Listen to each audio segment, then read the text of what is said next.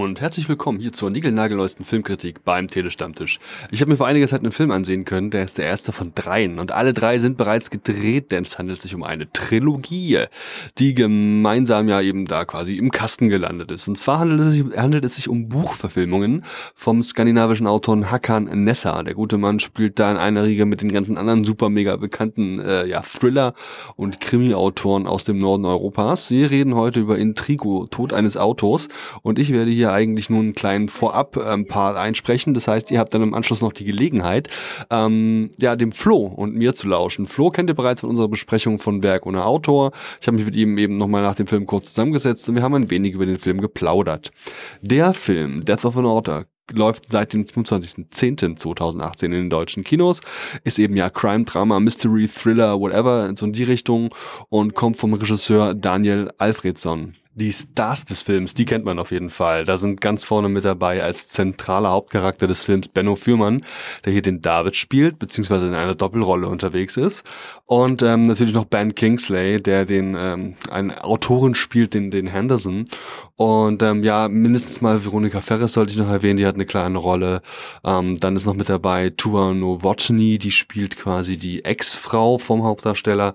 Ähm, noch viele weitere, das sind allerdings die vier, ja, sag ich mal, wichtigsten. Ich möchte an dieser Stelle auch nicht zu viel über den eigentlichen Inhalt verraten, denn ich denke, da wäre viel Spoilerei dabei. Das möchte ich auf jeden Fall vermeiden. Wir haben hier die eben von Benno Fürmann gespielte Rolle. Der junge Mann ist ein gar nicht mehr so junger Mann, hat schon einiges erlebt, unter anderem hat er eine Trennung verarbeitet und äh, ist eben Autor und schreibt nun ein Buch, in dem eben auch diese Figur eine Trennung verarbeiten muss. Wir erleben ähm, quasi dann eben auf zwei Zeitebenen, wie er seine Geschichte diesem Henderson, also der von Ben Kingsley gespielten Figur, genauer vorstellt. Und ähm, ja, recht fix kommt raus, dass er ja quasi eigentlich seine eigene Geschichte in Buchform erzählt.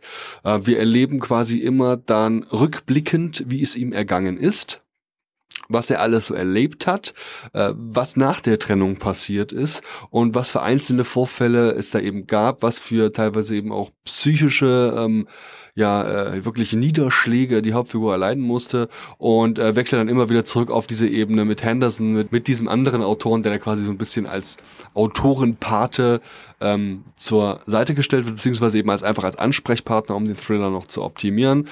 Dann gibt's noch viele weitere Sachen. Es geht quasi noch um ein weiteres Werk, das da übersetzt werden soll. Das Ganze spielt in einer fiktiven Stadt, die im Endeffekt sehr europäisch da, äh, so eine europäische äh, Stadt sein soll, der alles ein bisschen drin ist. Da ist ein bisschen Amsterdam drin, da ist ein bisschen Wien drin, ein bisschen Paris und viel weiteres.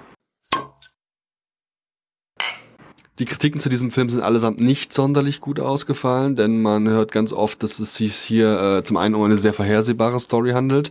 Das ist für Experten wohl, also für Leute, die regelmäßig Thriller gucken, durchaus der Fall.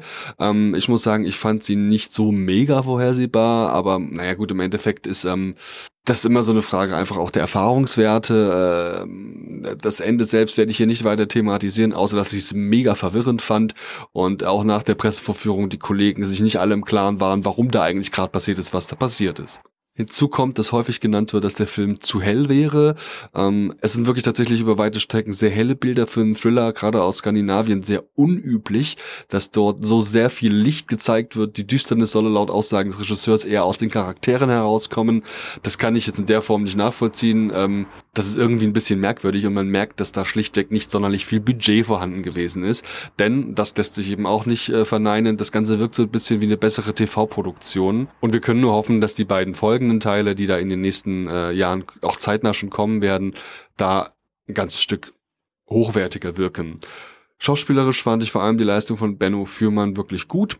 Das ist ein Mann, der ist einfach mit seinen Augen sehr charismatisch, der wirkt einfach sehr omnipräsent, der äh, kann sowohl den heldenhaften Schönling als auch den depressiven, düsteren Typen spielen. Das macht er wirklich gut.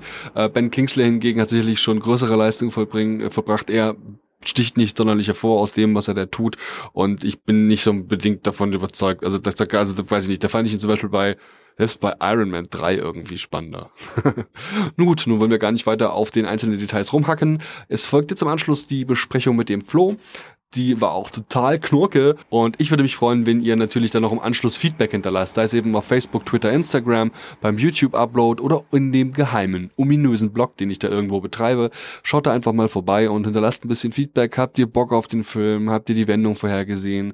Ähm, wollt ihr mehr Besprechung mit Flo? Wollt ihr generell ähm, mehr Besprechung von Thrillern haben? Wie hat euch diese Zusammenstellung hier dieser Filmkritik gefallen? Äh, da würde ich mich mega auf euer Feedback freuen. Vielen Dank, bis zum nächsten Mal jetzt viel Spaß mit Flo und mir. Ciao. Ihr wisst es, ich war die Woche mehrfach im Kino. Ich habe mir äh, einiges angeschaut, was wahnsinnig toll war und habe auch mal die äh, Gelegenheit genutzt, die Kollegen dort anzusprechen, die da eben auch mit in den Presseverführungen sitzen. Das sind häufig Filmkritiker, die in ihrem Leben auch schon mal den einen oder anderen Film gesehen haben. Jetzt sitze ich gerade mit einem jungen Mann hier im Café, deswegen auch ein bisschen lauter im Hintergrund. Ihr könnt es bestimmt hören. Und ähm, das Vorgespräch hat gezeigt, der junge Mann weiß, wovon er spricht. Hallo, ich bin der Andi. Wer bist du? Hi, ich bin Florian von DWA Mac und hätte Lust, mit dir jetzt ein bisschen über das zu plaudern, was wir heute und gestern gesehen haben. Mega. Ja, würde mich freuen, gerade weil ich ähm, habe wirklich jetzt schon, wir haben jetzt auch gestern ja schon ein paar Worte miteinander gewechselt, ähm, echt den Eindruck, dass du ähm, also auch so auf ein paar Aspekte eben achtest, die jetzt vielleicht der ähm, reguläre oder eher seltene Kinogänger eben nicht am Blick hat. Und ähm, deswegen freue ich mich besonders darauf, dass wir die Gelegenheit haben, da hier mal ein bisschen zu plaudern. Unter anderem Intrigo, Tod eines Autors. Nicht Autorin, ich weiß auch nicht genau, was die da geritten hat. Äh, Genitiv und Dativ wisse Bescheid. Ähm, ja, wir wollen hier einfach nur ein bisschen locker flockig plaudern. Ihr habt von mir schon die Zusammenfassung jetzt vorab gehört, von der Story, die ich hier schon angerissen habe. Ähm, ja, vielleicht so mal ein bisschen so, aus, was, was kommt dir in den Sinn, wenn du den, äh, als du aus dem Film gekommen bist, was waren so eher deine ersten Gedankengänge zum Verlauf des Films, zur Leistung? Ähm, was sind dir für Punkte aufgefallen in diesem Film? Also was man erstmal direkt krass gemerkt hat, war, du kamst raus und du hattest das Gefühl, du hast einiges schon gesehen, aber du wusstest nicht genau wo. Und ich habe heute Nacht noch mal ein bisschen nachgedacht und da kam es mir in den Sinn, es ist das perfekte Verbrechen. Also es, es, geht so ein bisschen in die Richtung, du, du, weißt im Grunde genommen ab der Hälfte, worauf das Ganze hinausläuft. Es ist trotzdem mit ein bisschen mehr Anspruch versehen und was ich halt immer gerne mag, ähm, ist, wenn ein Film in Europa spielt und du hast halt schöne Bilder, du siehst Österreich, du siehst Griechenland und du siehst eine Welt, die Hakan Nessa für zwei, drei Krimis bereits vor Jahren kreiert hat, das fiktive Madam. Das ist äh, so eine super europäische Stadt, nenne ich es mal. Also es soll in Zentraleuropa liegen, aber es hat skandinavische Einflüsse. Es sieht ein bisschen auch nach dem Baltikum aus, aber irgendwo auch nach Holland und so klingt es ja auch, Madam.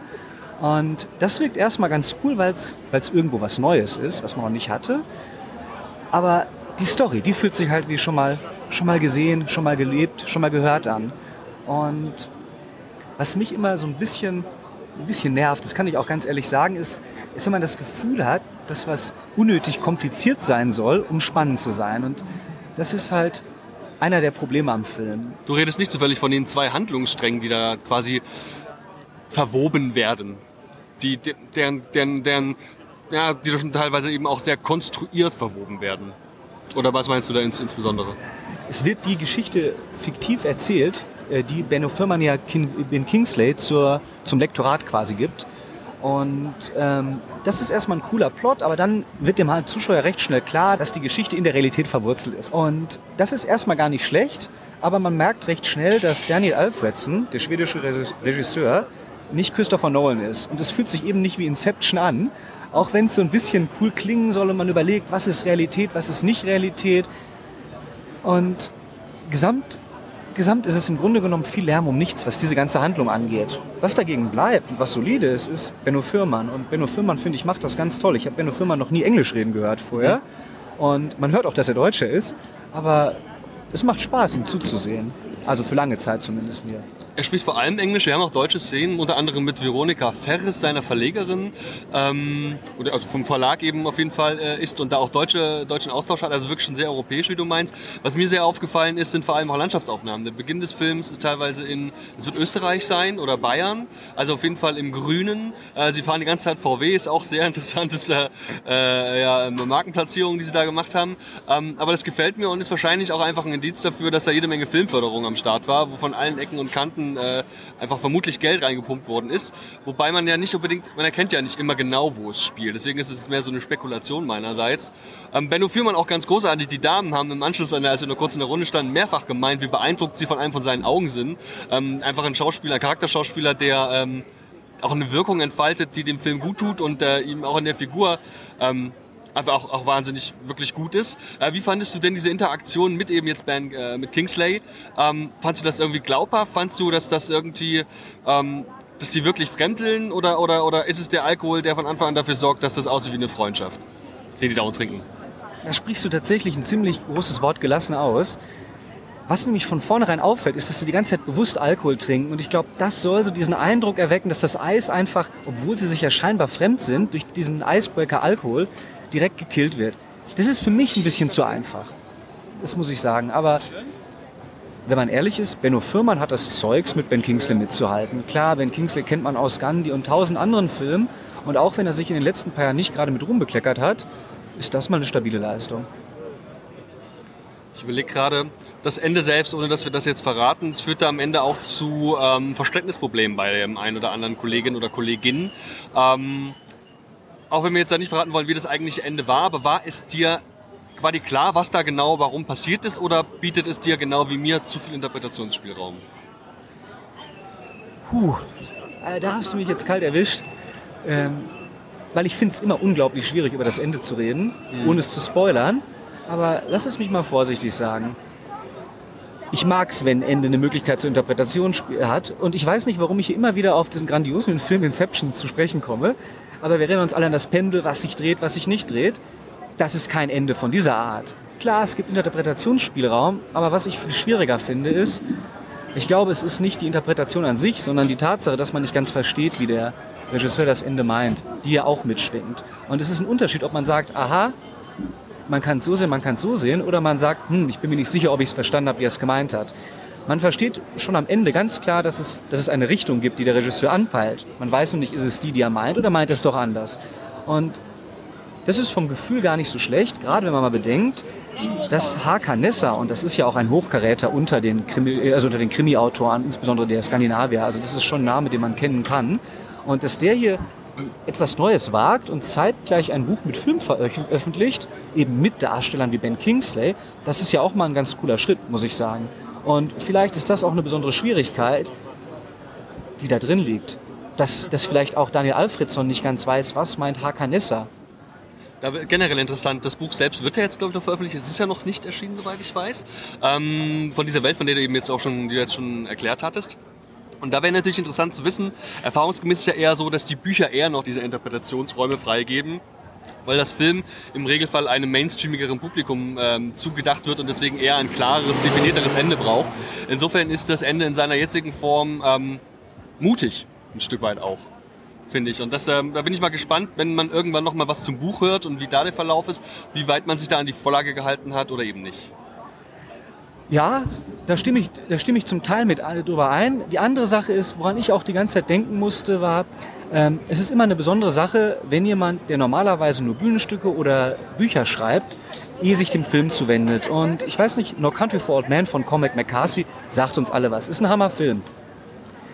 Der Film, der danach folgte und wo Cormac McCarthy anstatt ein Buch zu verfassen, direkt das Drehbuch geschrieben hat, The Counselor. The Counselor wurde im Unterschied zu zu äh, No Country for Old Men auch verrissen, ist nicht groß aufgefallen. Die Leute reden jetzt noch von No Country for Old Men, aber keiner mehr von The Counselor. Was war das gleiche Problem?